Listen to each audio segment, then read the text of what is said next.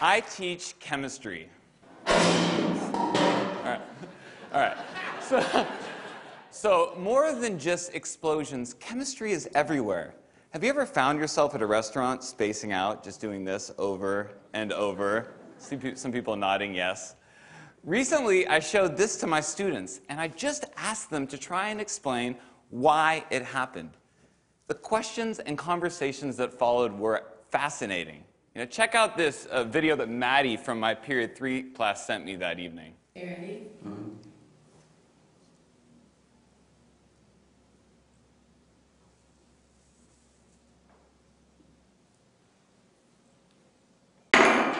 Yeah. now, obviously, as Maddie's chemistry teacher, I loved that she went home and continued to geek out about this kind of ridiculous demonstration that we did in class. But what fascinated me more is that Maddie's curiosity took her to a new level. If you look inside that beaker, you might see a candle. Maddie's using temperature to extend this phenomena to a new scenario.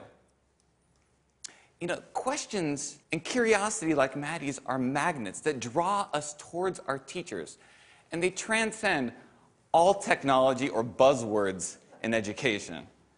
But if we place these technologies before student inquiry, we can be robbing ourselves of our greatest tool as teachers, our students' questions. For example, flipping a boring lecture from the classroom to the screen of a mobile device might save instructional time, but if it is the focus of our students' experience, it's the same dehumanizing chatter just wrapped up in fancy clothing. But if instead we have the guts to confuse our students, perplex them, and evoke real questions, through those questions, we as teachers have information that we can use to tailor robust and informed methods of blended instruction. So, 21st century lingo, jargon, mumbo jumbo aside, the truth is, I've been teaching for 13 years now. And it took a life threatening situation to snap me out of 10 years of pseudo teaching and help me realize that student questions are the seeds of real learning. Not some scripted curriculum that gave them tidbits of random information. In May of 2010, at 35 years old, with a two year old at home and my second child on the way, I was diagnosed with a large aneurysm at the base of my thoracic aorta. This led to open heart surgery. This is the actual real email from my doctor right there. Now, when I got this, I was, press caps lock, absolutely freaked out, okay?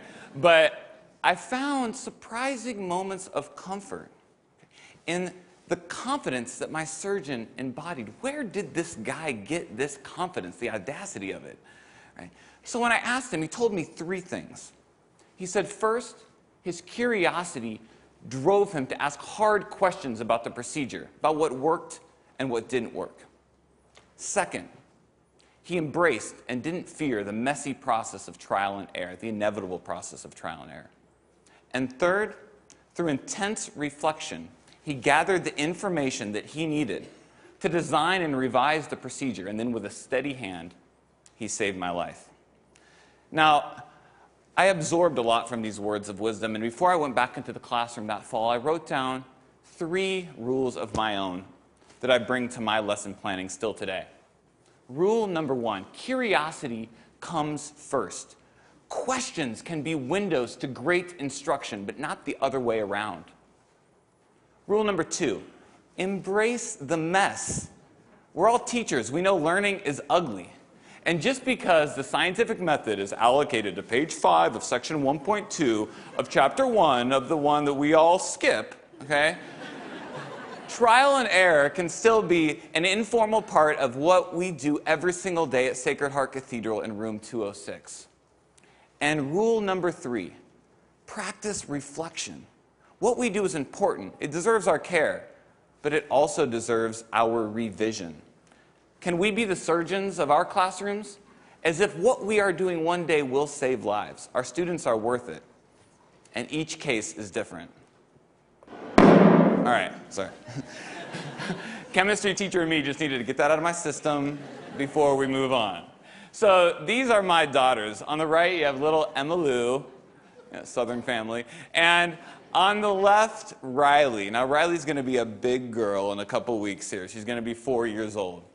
And anyone who knows a four year old knows that they love to ask, why? Yeah, why? I could teach this kid anything because she is curious about everything. We all were at that age. But the challenge is really for Riley's future teachers, the ones she has yet to meet. How will they grow this curiosity? You see, I would argue that Riley is a metaphor for all kids. And I think dropping out of school comes in many different forms. To the senior who's checked out before the year's even begun, or that empty desk in the back of an urban middle school's classroom. But if we as educators leave behind this simple role as disseminators of content and embrace a new paradigm as cultivators of curiosity and inquiry, we just might bring a little bit more meaning to their school day and spark their imagination. Thank you very much.